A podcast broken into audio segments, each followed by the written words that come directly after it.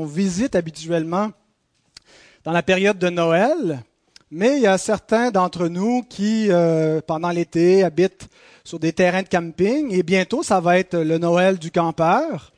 Alors donc, vous pouvez euh, vivre ça comme cette grande circonstance euh, d'un Noël en été.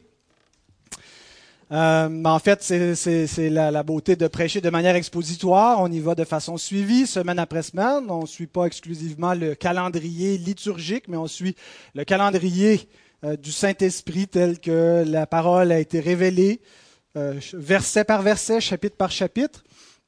Et je trouve ça intéressant de revisiter les textes de la Nativité en dehors de la période de Noël. Euh, ça nous donne peut-être un regard un peu différent. Euh, et il faut dire donc que cette fête n'est pas nécessairement une fête que la Bible nous dit de, fêter. C'est venu avec la tradition, c'est correct, il n'y a pas de mal, je pense, en tout cas de, mon point de vue, à fêter la, fête de Noël. Euh, mais on ne devrait pas donc limiter notre lecture, notre intérêt pour la naissance du Sauveur seulement dans le mois de décembre.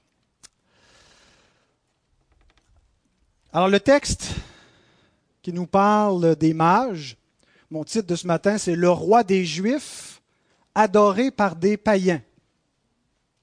Ah, comme un contraste. Le roi des Juifs adoré pas par des Juifs, par des païens.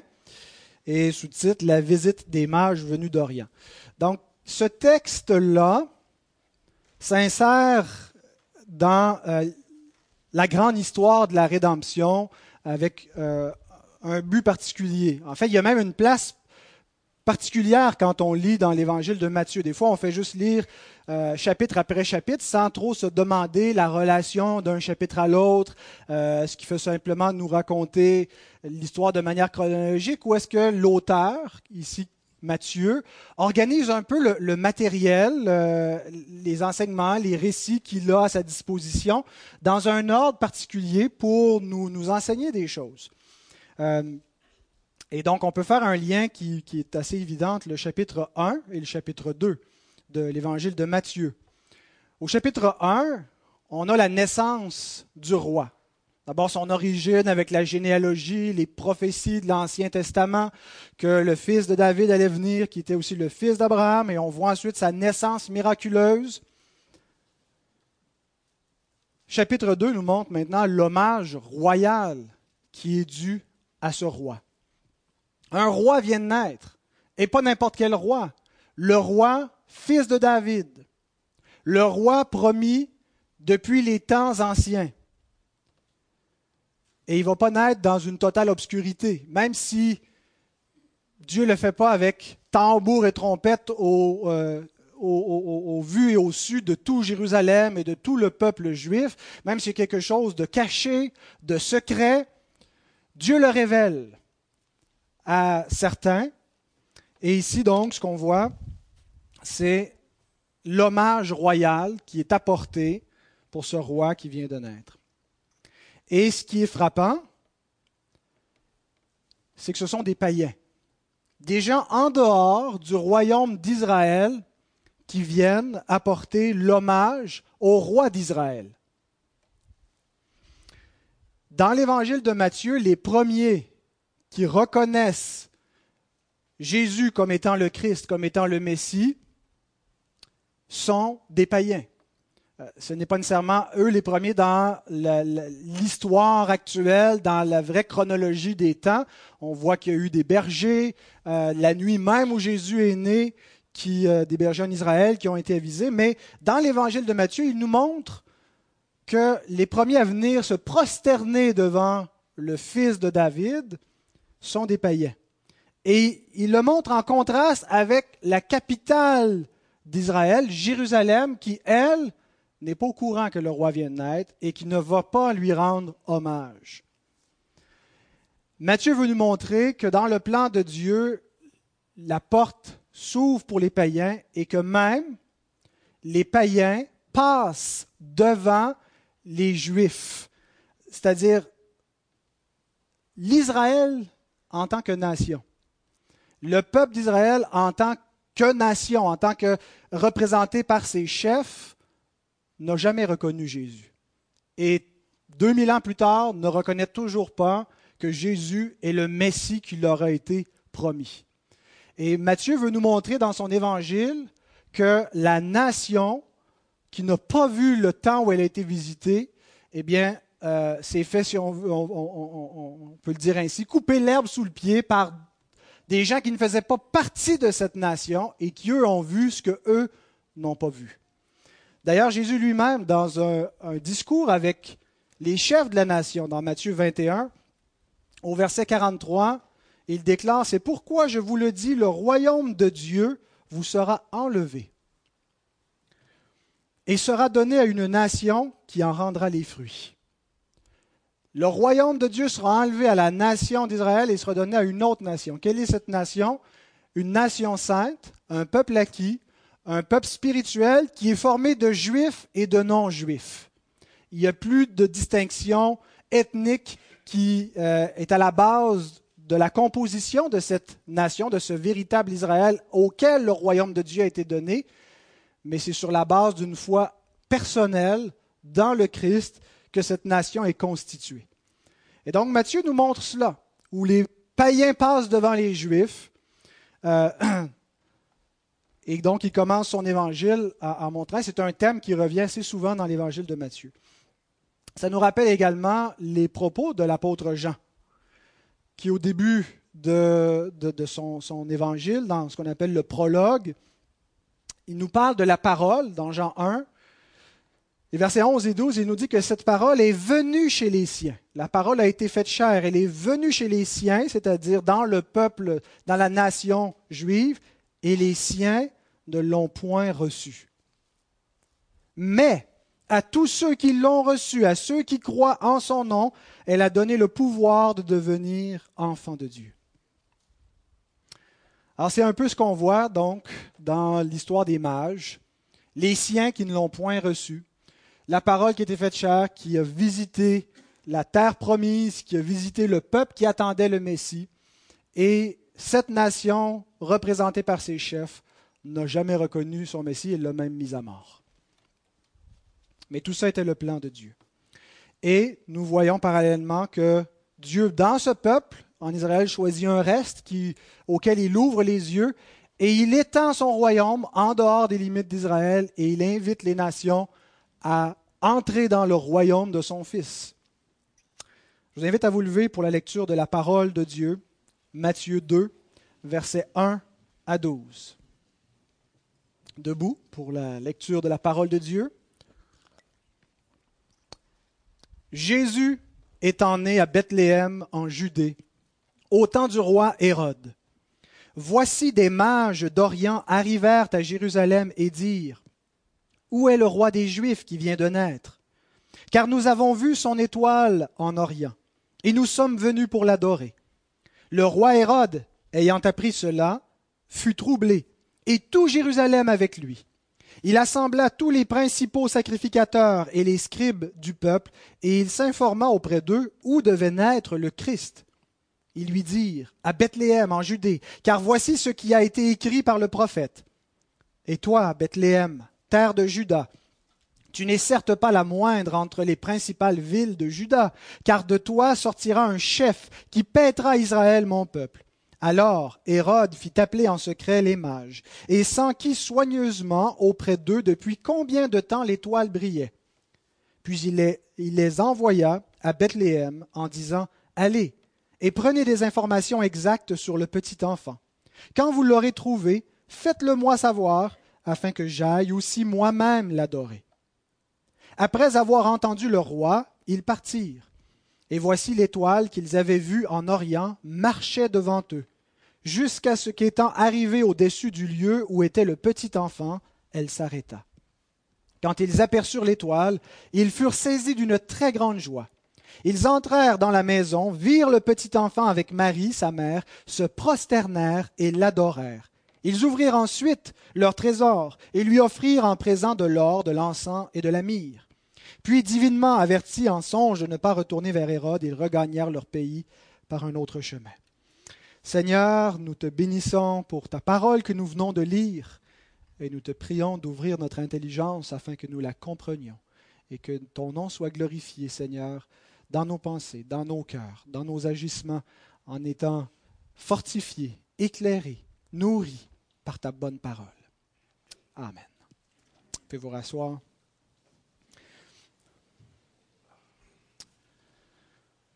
Nous allons euh,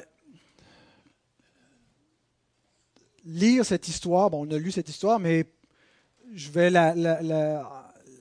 en présenter, euh, commenter ce que, nous avons, ce que nous avons vu, le contenu qui est là, en trois temps, en, trois séquences où on voit d'abord l'arrivée des mages à Jérusalem. on va regarder qui sont ces mages, qu'est-ce que signifie leur arrivée. Deuxièmement, la réaction d'Hérode et du peuple euh, de Jérusalem. Et finalement, euh, nous allons voir Jésus qui est adoré à Bethléem. Donc les trois séquences. À l'exception de ce passage, les mages sont toujours vus négativement dans la Bible. Les mages, ce sont des magiciens, ce sont des astrologues ou des astronomes aussi, des gens qui étudient les, astres, euh, mais qui croient aussi qu'il y a euh, de la connaissance à en tirer, pas seulement scientifique, mais euh, comme, les astrologues de, modernes. Ce sont des mages, ce sont les sages chez les païens, les gens qui connaissent la science, mais c'est un mélange de science et de croyances païennes, religieuses. Et donc, généralement, euh, dans la Bible, ils sont présentés négativement. On nous dit de ne pas suivre les, nations et de ne pas écouter les, mages de ces nations et leur fausse sagesse, euh, mais d'écouter le Dieu qui a fait les cieux et la terre et, donc de ne pas euh, suivre la conduite. Mais ici, ils sont présentés dans un jour favorable ce qu'on sait sur eux euh, et ce qu'on ne sait pas sur eux, euh, différentes choses. D'abord, combien étaient-ils? La tradition, généralement, nous dit qu'il y avait trois, trois mages, euh, peut-être parce qu'il y avait trois présents qui ont été offerts, donc c'est peut-être de là où vient l'idée qu'ils étaient trois. On a même des noms, connaissez-vous les noms des mages? Gaspard, Melchior et Balthazar mais euh, je pense qu'on peut en douter sérieusement si tel était réellement leur nom. Mais en tout cas, dans la tradition chrétienne, euh, c'est comme ça qu'on les a représentés. Euh, ils étaient peut-être plus que trois parce que quand ils arrivent à Jérusalem, ils produisent un certain émoi il semble qu'ils n'ont pas passé inaperçus. Euh, donc, il va y avoir un cortège, il va y avoir quelque chose d'imposant, de, visible, un convoi avec des chameaux, des gens venus d'Orient, c'est des étrangers qui ne passent pas inaperçus. Mais donc, on ne sait pas exactement combien ils étaient, mais peut-être probablement plus que trois. On dit parfois que ce sont des rois mages qu'ils étaient, en plus d'être des, des, hommes de science et des, astrologues, des rois. Euh, et la raison pour cela, c'est parce que euh, dans les prophéties de l'Ancien Testament qui ont été rapprochées de ce, récit, on, nous dit que des rois viendront apporter des présents euh, aux fils de David à venir. Et donc, on a fait cette association que donc, ce sont des mages, mais ce sont aussi des rois, donc des rois mages. on dit aussi parce qu'ils ont donné de l'or, c'est les rois qui ont de l'or.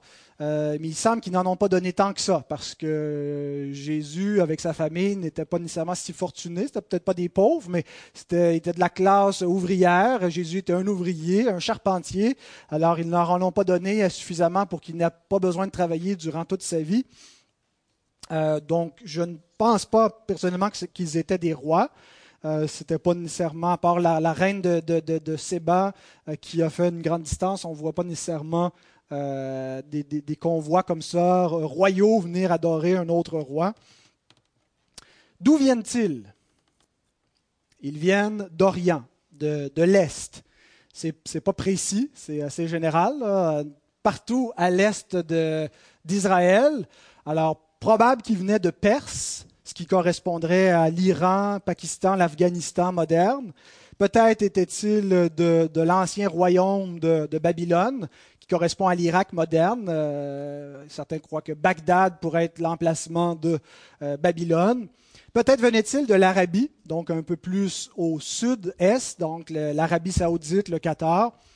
Euh, on ne sait pas exactement, mais on sait qu'ils ont parcouru entre 1000 et 2000 et peut-être même un peu plus de kilomètres, dépendamment de leur provenance exacte. Ils étaient vraisemblablement des païens, probablement pas des juifs euh, de la diaspora, mais euh, donc des, étrangers. Comment ont-ils su qu'il venait de se passer un événement majeur dans les, temps, dans l'accomplissement des promesses de Dieu? Ils nous le disent. Nous avons vu son étoile en Orient. D'où vient cette idée de l'étoile, d'une étoile du Messie qui devait venir ben, Encore là, on ne sait pas beaucoup de choses. Par contre, il y a une prophétie de l'Ancien Testament qui peut euh, se rapprocher de cela. C'est le prophète aussi un prophète étranger qui n'était pas d'Israël, euh, Balaam, qui avait euh, été engagé par Balak pour maudire Israël lorsque Israël se rapprochait de la terre promise et, euh, avait, commencé sous Moïse déjà une partie de la conquête. Et si vous voulez tourner vers cette prophétie, même si elle est affichée à l'avant, dans Nombre 24.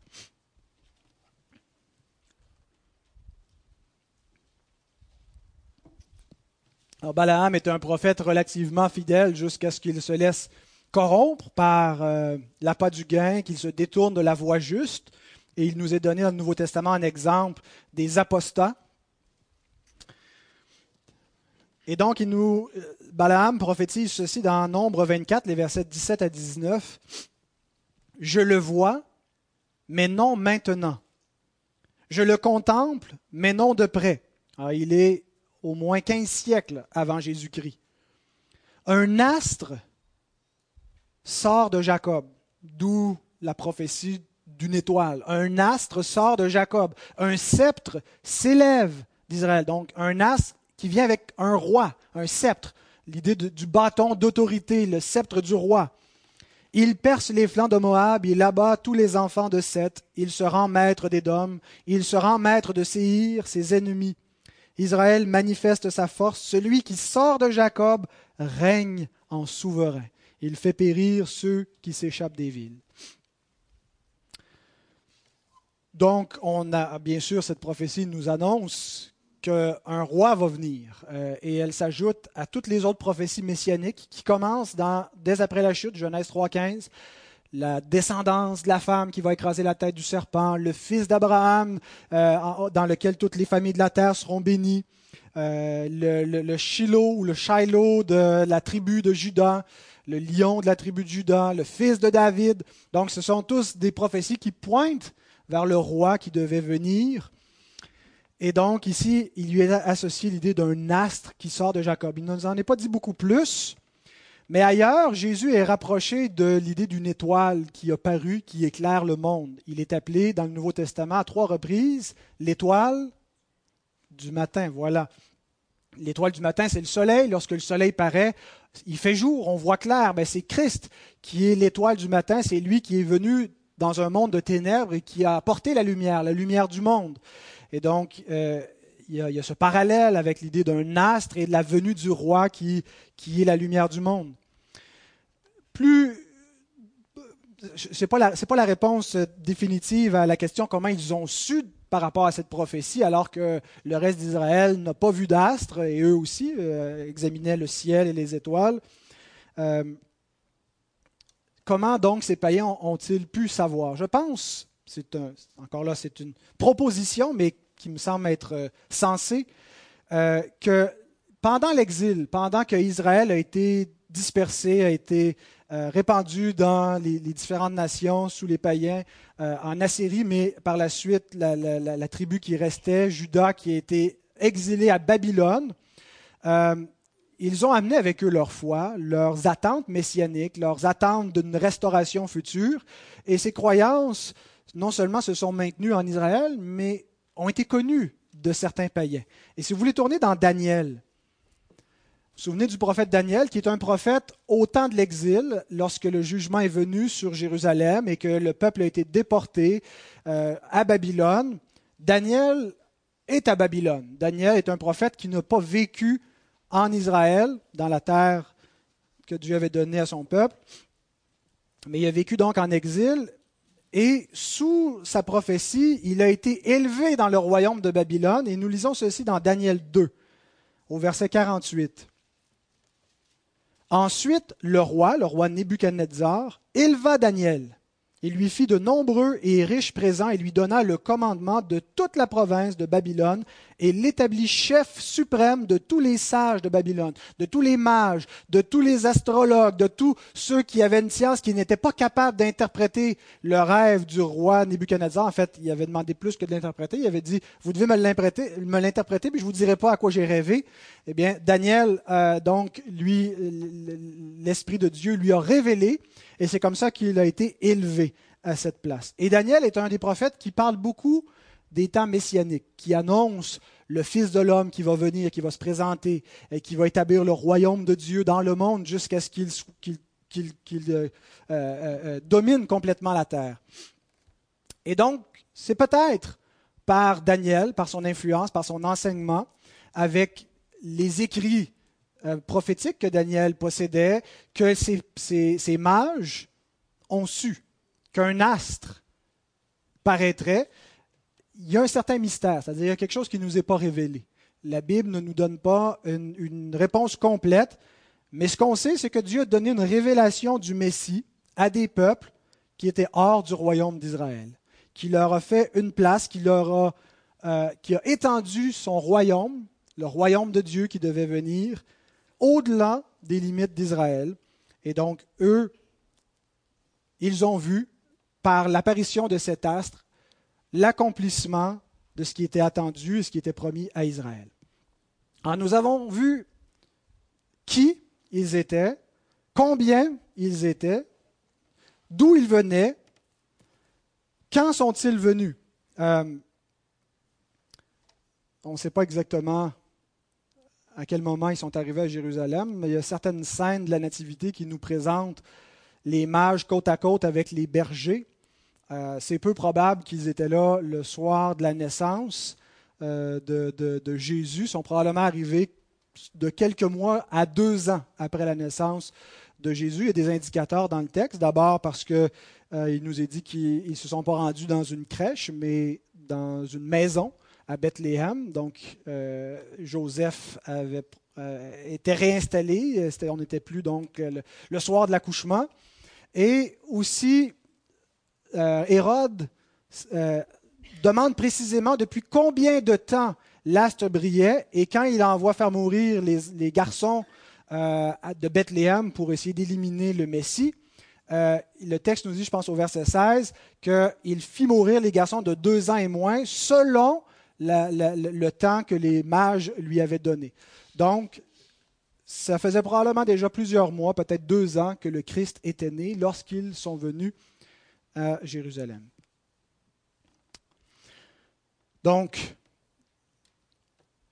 il reste une question à poser concernant les mages. Qui est la plus importante dans le, le qui, le combien, le où, le quand, le comment ils ont su?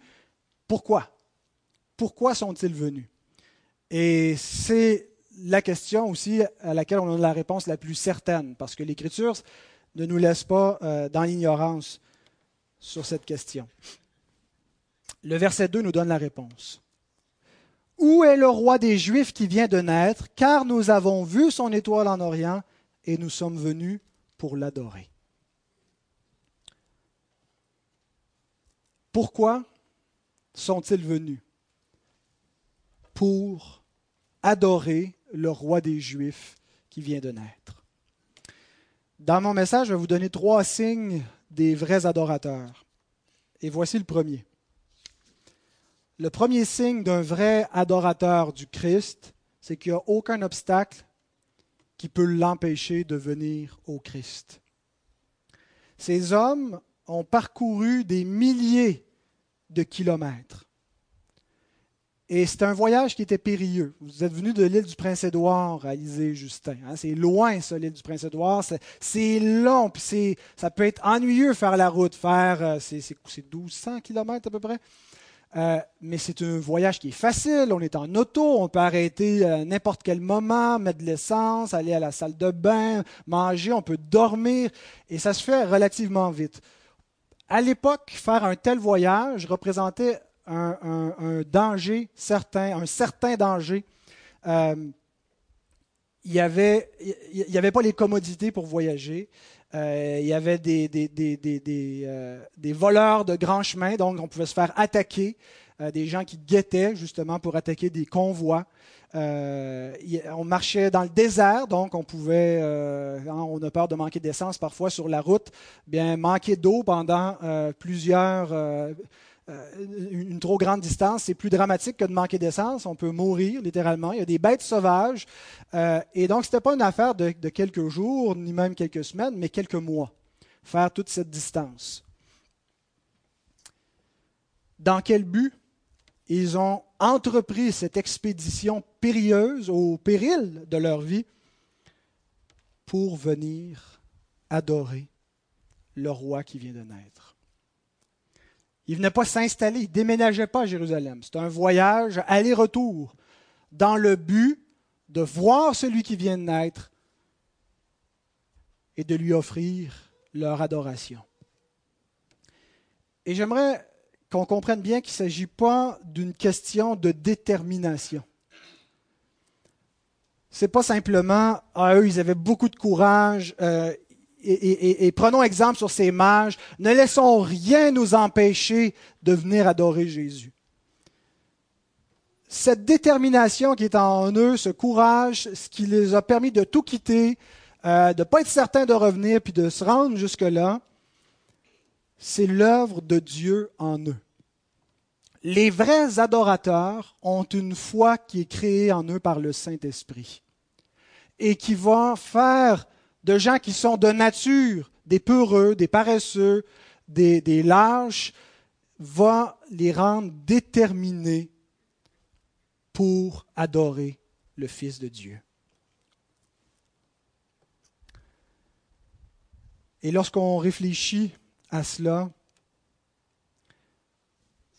on devrait mettre en parallèle notre propre attitude, notre propre révérence qu'on affirme, qu'on veut apporter au Christ pour évaluer son authenticité. Lorsque tout et rien nous empêche d'adorer le Christ, lorsque toutes les raisons sont bonnes pour ne pas adorer le Christ, des gens qui refusent euh, parce qu'ils ont peur des conséquences que ça va amener dans leur famille. Euh, est-ce qu'ils vont être rejetés? Euh, est-ce qu'il va y avoir des conséquences si réellement ils se montrent comme des adorateurs du Christ dans un monde qui lui est hostile?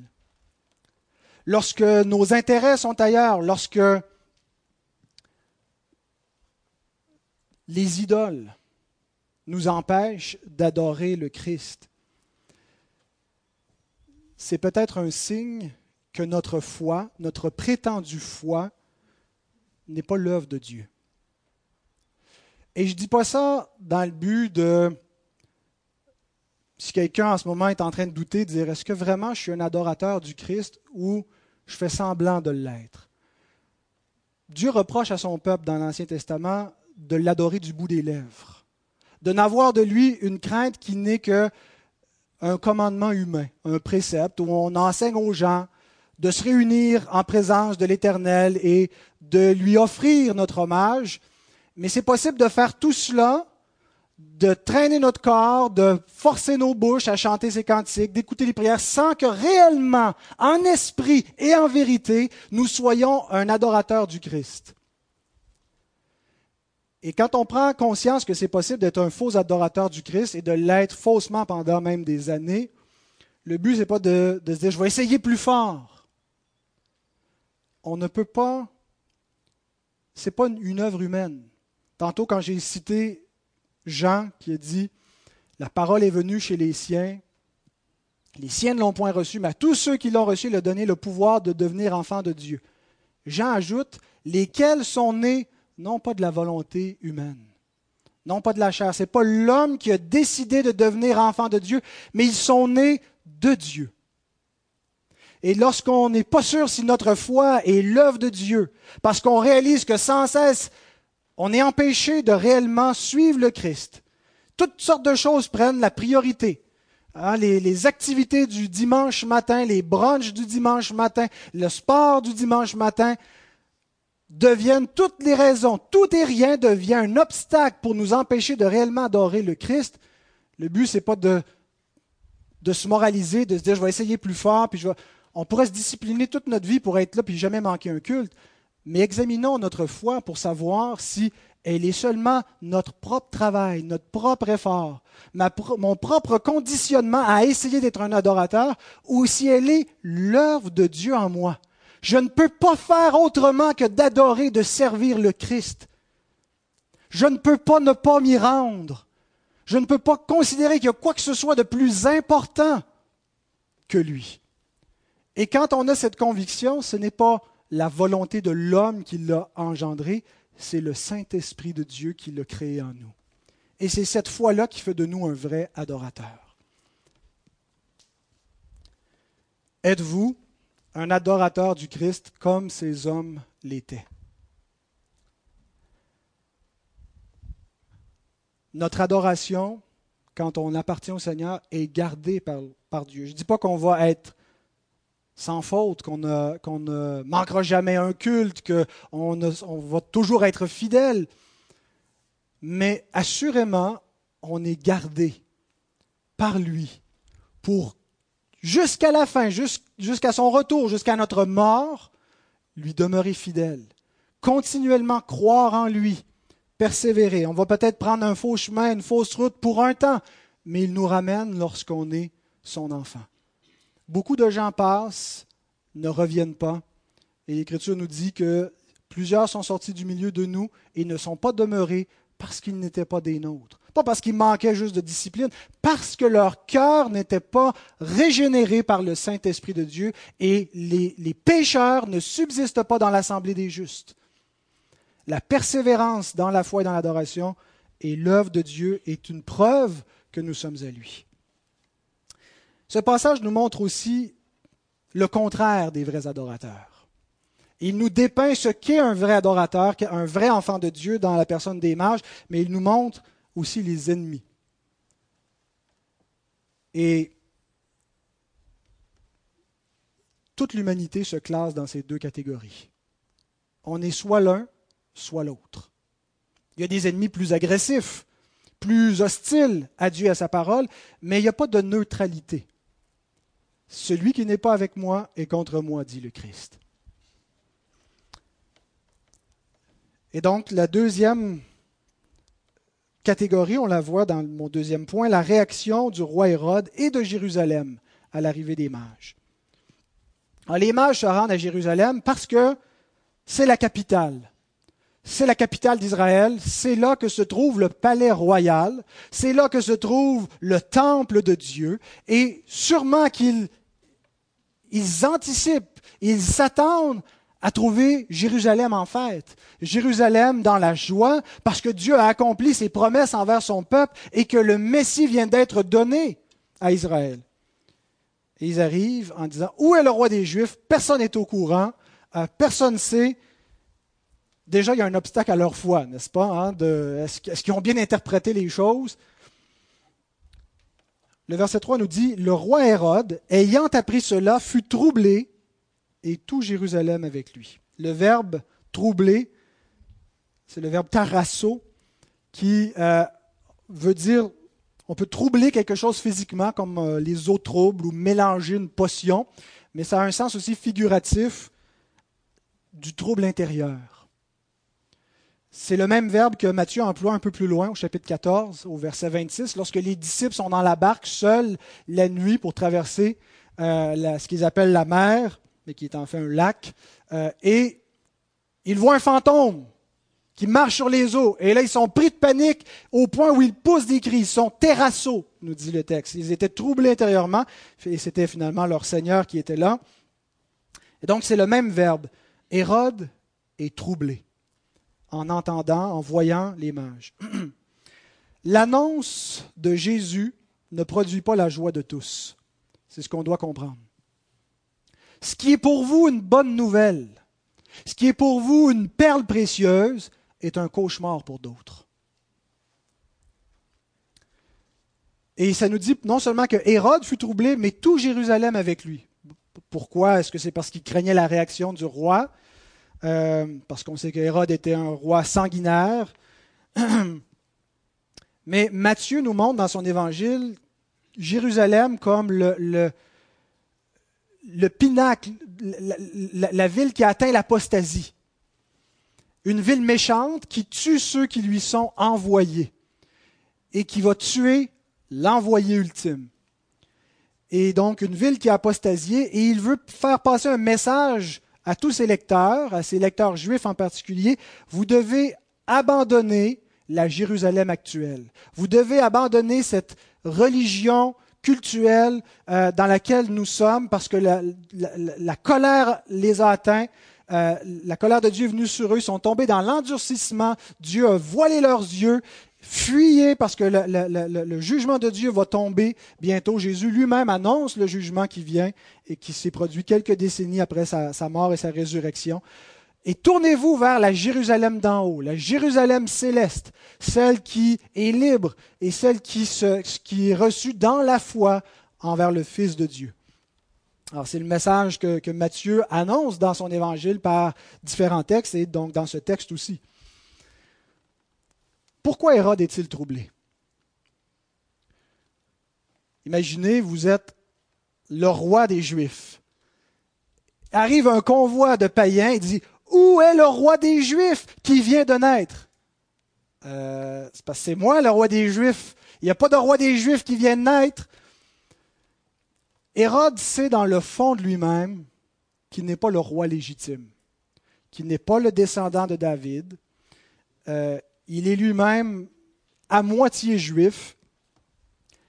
Et donc, en entendant cela, Jésus est une menace pour lui est une menace à son règne, est une menace à, sa vie, à sa place.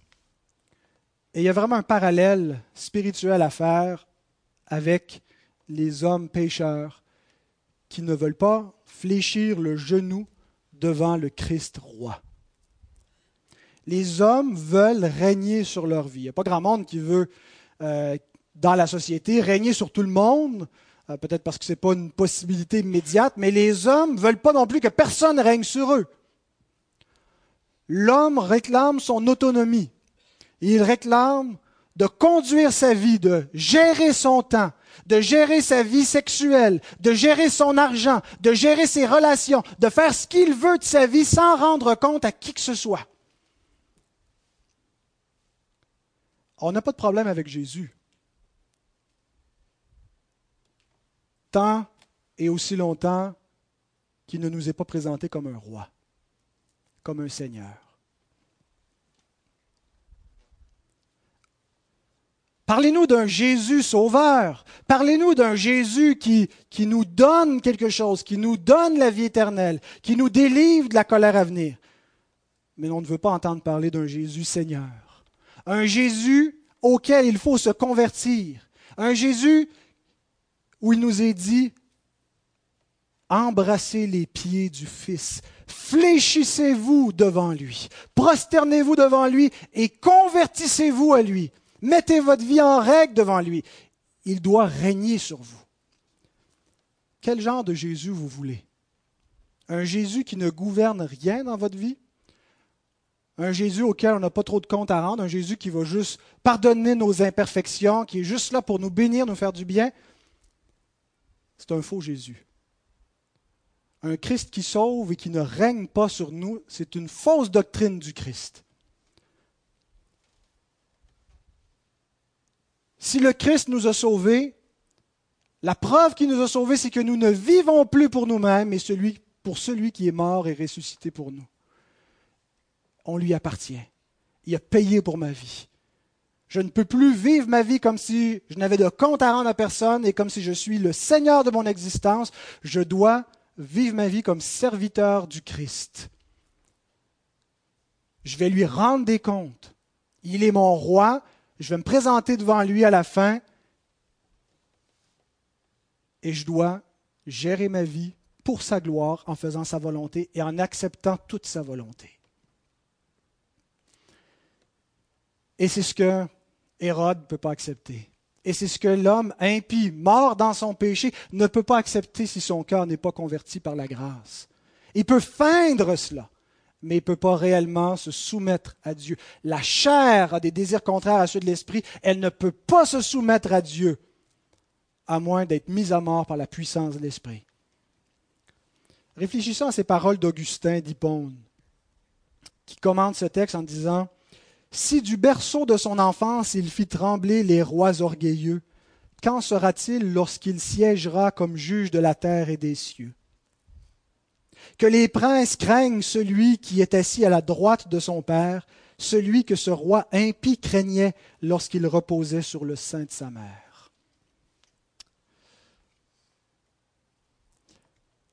Hérode fit ensuite assembler les chefs religieux. Et il leur demande où doit naître le Christ? Manifestement, il n'est pas né ici dans mon palais, ces gens croient qu'ils ont vu l'étoile du Messie. Où doit-il naître? Et nous avons la réponse au verset 5 et 6, à Bethléem, en Judée. Car voici ce qui a été écrit par le prophète. Et toi, Bethléem, terre de Juda, tu n'es certes pas la moindre entre les principales villes de Juda, car de toi sortira un chef qui paîtra Israël, mon peuple. Le prophète en question, c'est le prophète Michée, notre frère Ghislain a lu en ouverture tantôt, Michée 5, 1 à 3. La citation n'est pas identique parce que ce n'est pas une citation, c'est plus une paraphrase et même une interprétation du prophète Michée qui annonce que, Bethléem va naître celui qui va faire paître Israël, celui dont l'origine remonte aux anciens jours, celui qui était avant la fondation du monde. On a une affirmation même de sa divinité et de son incarnation. Les chefs ont la bonne réponse. Par les Écritures, ils connaissent où le roi des Juifs doit naître. Et ce que ça nous montre, c'est qu'il est possible de connaître les Écritures sans les croire vraiment. Il est possible d'avoir une, une, connaissance de la vérité qui ne procède pas d'un cœur régénéré. Tu crois qu'il y a un seul Dieu? Tu fais bien. Les démons aussi le croient et ils tremblent. Il existe une foi qui n'est qu'une foi d'acquiescement, qui reconnaît objectivement l'existence de Dieu, qui reconnaît les prophéties, qui reconnaît que tout cela est vrai, mais qui n'est pas une foi en Dieu. Et ce qui détermine une vraie foi, c'est comment elle reçoit celui que Dieu a envoyé. Celui qui rejette celui que Dieu a envoyé rejette celui qui l'a envoyé. Celui qui n'a pas le Fils n'a pas le Père non plus. Ils ont la bonne réponse, mais ils n'ont pas la foi. Ils ne vont pas voir celui qui est né. Et pendant sa vie, ils vont le rencontrer, ils vont parler avec lui et ils vont faire des plans pour le mettre à mort. Ils ont le même cœur que celui d'Hérode, ils ne veulent pas qu'il règne sur eux. Et ils sont livrés à leur endurcissement. Puis Hérode fait venir secrètement les mages. On voit déjà qu'il y a des tactiques, il, il n'agit pas en plein jour, il a des choses à cacher, il fait ça en secret. Il s'informe depuis combien de temps l'étoile brille, prend des renseignements et il les envoie en feignant une, une intention. Allez le trouver et quand vous l'aurez trouvé, venez me le rapporter afin que moi aussi j'aille l'adorer. Et nous voyons ici la folie des hommes qui pensent pouvoir déjouer Dieu. La folie des hommes qui pensent être capables de tromper Dieu, être capables de contrecarrer les plans de Dieu. Hérode qui pense pouvoir mettre à mort le Messie. Les hommes qui se trompent eux-mêmes en faisant semblant d'adorer Dieu. Venez me le dire afin que j'aille moi aussi adorer Dieu. Il savait il savait qu'il n'irait pas le faire. Mais plusieurs, plusieurs se trouvent dans des églises pendant des années, sans être des adorateurs, et se convainquent eux-mêmes qu'ils sont des adorateurs. Font semblant d'adorer Dieu, semblant de le servir. Ce texte nous amène à être prudents, à voir combien le cœur est tortueux, à voir comment l'homme est mensonger. et à se questionner sur les dispositions de nos cœurs, à se remettre en question devant Dieu, à dire au Seigneur de nous sonder et que si nous sommes des faux adorateurs, qu'il nous convertisse. Le récit termine avec les mages qui sont envoyés par le roi Hérode vers le roi Jésus à Bethléem. Ils sortent du palais et ils voient réapparaître l'étoile qui les avait guidés jusqu'à Jérusalem et qui les mène maintenant jusqu'à la maison où se trouve Jésus. Le verset 10 déclare, Quand ils aperçurent l'étoile, ils furent saisis d'une très grande joie. Nous avons ici le deuxième signe des vrais adorateurs. Le premier, c'est qu'il n'y a rien par la puissance de Dieu qui peut les empêcher de venir au Christ. Ils vont tous venir. Tous ceux que le Père me donne viendront, dit Jésus. Le deuxième signe ici, c'est la joie qu'ils ont d'avoir trouvé celui qu'ils cherchaient. Le texte ne dit pas seulement qu'ils ont eu une, joie, il ne dit pas seulement qu'ils ont eu une grande joie, mais une très grande joie.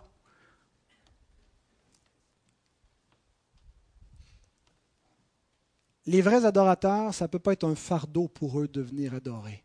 Ça ne peut pas être un fardeau pour eux de servir Dieu. Ils ne peuvent pas simplement voir les commandements de Dieu comme quelque chose de pénible qui leur enlève leur liberté. C'est leur joie de vivre en sacrifice vivant pour la gloire de leur roi. C'est leur joie d'avoir trouvé, il n'y a rien de plus précieux. Je ne dis pas qu'on est toujours sur cette espèce de, de, de, de pulsion émotive et qu'on est constamment dans une extase, mais nous devons connaître cette joie du salut, de réaliser que nos circonstances n'importent plus, qu'on peut être malade, qu'on peut être pauvre, nous avons la perle précieuse de l'existence. Nous sommes riches et il n'y a aucun homme, il n'y a aucune puissance qui peut nous dépouiller de ce trésor. C'est notre joie suprême. Et ça, c'est le signe de vrais adorateurs. Leur joie est centrée sur la personne de Jésus et ce qu'ils ont en lui. Ils sont conduits à Bethléem. Et il est significatif que la naissance du Christ se soit passée dans cette ville. Bethléem, c'est la ville de David, parce que c'est la ville d'où venait David, d'où il est né, où il a grandi.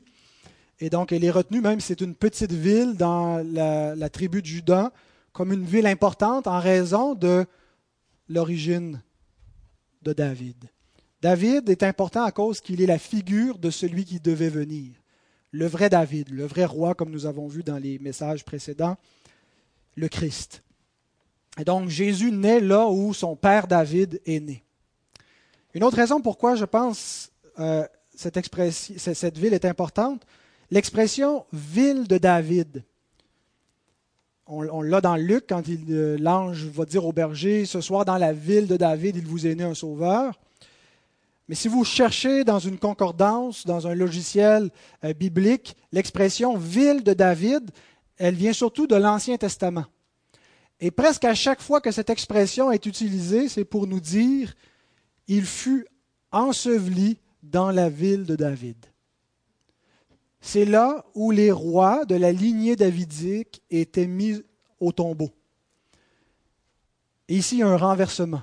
Là où la lignée davidique meurt, le fils de David naît là où les rois sont ensevelis, puis tous les rois sont mortels et règnent de manière temporaire, le roi éternel de la lignée de David vit, vient au monde. Et cela va bien avec le nom, le sens du nom en hébreu de cette ville. Vous savez ce que veut dire Bethléem, maison du pain. Beth, maison, Lehem, pain l'endroit où celui qui a dit Je suis le pain vivant descendu du ciel, le pain qui donne vie aux hommes, là où il est né, dans la maison du pain. Et il y a un contraste immense. Ils viennent de quitter la capitale, le centre d'Israël, là où il y a la plus, grande population, là où il y a la concentration de l'activité religieuse là où il y a le temple. Ils viennent de quitter le palais royal, là où il y a les gardes, là où il y a la richesse, là où il semble y avoir l'évidence du royaume, le royaume de Dieu. Il y a le roi qui est là. Et ils s'en vont dans un petit village. Ils ne trouvent pas un palais, mais une maison. Ils ne trouvent pas des gardes, ils ne trouvent pas un cortège en train de protéger, garder le roi des Juifs qui vient de naître, mais un enfant sur sa mère. Et il y a seulement la foi qui pouvait leur permettre de voir ce que les yeux ne peuvent pas voir. Les hommes veulent des preuves, veulent des signes, des évidences. Dieu donne sa parole, il dit des choses et il dit de croire, peu importe ce que nos yeux voient. J'ai bien aimé le commentaire de J.C. Rowell sur ce texte. J'aimerais vous citer un extrait. Ces mages crurent en Christ alors qu'ils ne l'avaient jamais vu. Mais ce n'est pas tout. Ils crurent en lui même lorsque les scribes et les pharisiens ne crurent point. Mais ce n'est pas tout encore. Ils crurent en lui lorsqu'ils le virent comme un petit enfant sur les genoux de Marie et l'adorèrent comme un roi. Il s'agit du point culminant de leur foi. Ils ne virent aucun miracle pour les convaincre. Ils n'entendirent aucun enseignement pour les persuader. Ils ne virent aucun signe de divinité ou de grandeur pour les étonner. Ils ne virent rien d'autre qu'un enfant nouveau-né. Ils crurent qu'ils voyaient le divin Sauveur du monde. Ils se prosternèrent et l'adorèrent. Dieu a simplement envoyé son Fils dans le monde. Il nous est dit, il a paru comme un simple homme comme un homme du peuple, comme un ouvrier. Il est né d'une femme, né sous la loi. Il a vécu une existence normale, ordinaire. Il s'est fait connaître à Israël. Dieu a manifesté au travers de lui sa puissance afin que l'on voit bien que les temps étaient accomplis, que c'était lui le bien-aimé. Mais nous-mêmes, nous n'avons pas vu tout cela. Lui que nous aimons sans l'avoir vu, en qui nous croyons sans le voir encore, lui que nous attendons des cieux. Parce que Dieu nous commande de croire sa parole, de croire ce qui est écrit, de croire ce qu'il a accompli, de croire ce que les témoins nous ont rapporté, et d'adorer celui qui nous est présenté. Les mages n'ont pas simplement fait une révérence devant lui. Le, mot prosterné, proscunéo, peut avoir le sens de, s'incliner. Peut-être même quand ils ont vu Hérode, ils se sont proscunéo devant lui. Ils sont peut-être inclinés parce que c'était la coutume dans tout le Proche-Orient ancien de, faire une révérence devant un grand personnage. Mais il y a deux mots qui sont employés ici. Ils se prosternèrent et l'adorèrent. Ce n'est pas simplement une révérence devant un grand personnage humain. Ils lui ont rendu un culte. Ils ont adoré celui qu'ils ont trouvé. Et nous sommes invités à faire de même par leur exemple. Et nous avons maintenant le troisième signe des vrais adorateurs. Ils ouvrent leur trésor pour l'offrir au Christ. Au verset 11. Ils se prosternèrent et l'adorèrent. Ils ouvrirent ensuite leur trésor et lui offrirent en présent de l'or, de l'encens et de la myrrhe.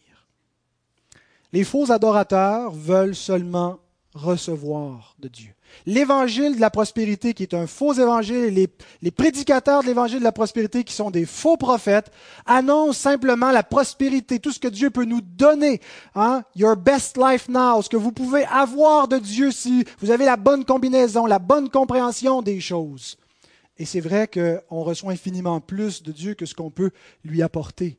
Mais le signe d'un vrai adorateur qui a reçu de Dieu la vie éternelle, c'est qu'il s'offre en retour c'est qu'il offre tout ce qu'il est, tout ce qu'il a, en sacrifice vivant. Il ne considère plus ses biens comme lui appartenant en propre, il se considère comme un garant pour son roi. Je gère tout ce que mon roi me donnait pour sa gloire. J'agrandis son royaume avec la part qu'il me donnait pour vivre en ce moment dans son royaume, dans l'attente des richesses qui ne périront point.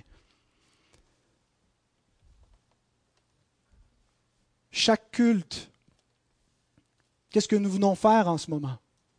Nous venons nous offrir à nouveau à notre roi. Nous sommes réunis, nous venons à sa présence et nous venons offrir quelque chose, offrir notre adoration, offrir notre amour, notre hommage, nos prières, notre foi, nous offrir nous-mêmes, renouveler notre engagement pour le servir lorsque nous serons dispersés. Et cela est possible parce que notre roi s'est premièrement offert pour nous le mouvement n'a pas commencé avec nous, ce n'est pas nous qui nous sommes offerts en premier. Il s'est offert le premier, lui-même, pour nous. Et c'est ce qui nous permet de nous offrir en retour. Comme Nathan le disait tantôt, ils lui ont offert de l'or, de l'encens et de la myrrhe. Vous avez peut-être déjà entendu cette, interprétation. Euh, qui remonte jusqu'à Origène, un des pères de l'Église, qui disait ils ont offert de l'or parce que c'est un roi, ils ont offert de l'encens parce qu'il est Dieu, et ils lui ont offert de la myrrhe parce qu'il va mourir. Bon, peut-être. c'est peut-être capillotracté, peut-être pas, euh, je ne sais pas, mais je pense plutôt qu'il faut y voir l'accomplissement des prophéties, que toutes les nations viendront pour servir le fils de David et lui apporteront leur trésor. Par exemple, dans Ésaïe 60, je termine avec deux citations. Ésaïe 60, 5 et 6. Tu tressailleras alors et tu te réjouiras et ton cœur bondira et se dilatera quand les richesses de la mer se tourneront vers toi, quand les trésors des nations viendront à toi. Tu seras couverte d'une foule de chameaux, de dromadaires, de Madian et d'Epha. Ils viendront tous de Séba, ils porteront de l'or et de l'encens, ils publieront les louanges de l'Éternel. Nous lisons quelque chose de semblable dans le psaume 72, 10 et 11. Les rois de Tarsis et des îles paieront des tribus. Les rois de Séba et de Saba offriront des présents. Tous les rois se prosterneront devant lui. Toutes les nations le serviront. Nous avons dans les mages les prémices, les premiers fruits de ces paroles qui se sont accomplies. Les premiers fruits des nations qui étaient en dehors d'Israël et qui viennent apporter leur richesse, qui viennent rendre un culte au Fils de Dieu et offrir tout ce qu'ils ont, tout ce qu'ils sont. Ce n'est que l'avant-goût, ce n'est qu'une image de la gloire du royaume éternel qui va venir, où toutes les nations seront rassemblées en un seul peuple, sous la gouverne du Christ, lorsque le jugement final aura passé, et que nous servirons éternellement notre roi que nous mettrons tout ce que nous possédons à son service pour la gloire dans un paradis renouvelé. Bien-aimés, nous sommes invités à faire comme les mages. Ils sont là pour nous comme une exhortation, comme une prédication vivante, en action, pour nous montrer ce qu'on doit faire devant le Christ. Nous venons à lui parce que nous croyons qu'il est véritablement celui qui vient établir le royaume de Dieu. Un royaume dans lequel nous entrons maintenant par la foi un royaume où notre place est assurée par ce roi. C'est lui qui nous gagne notre place.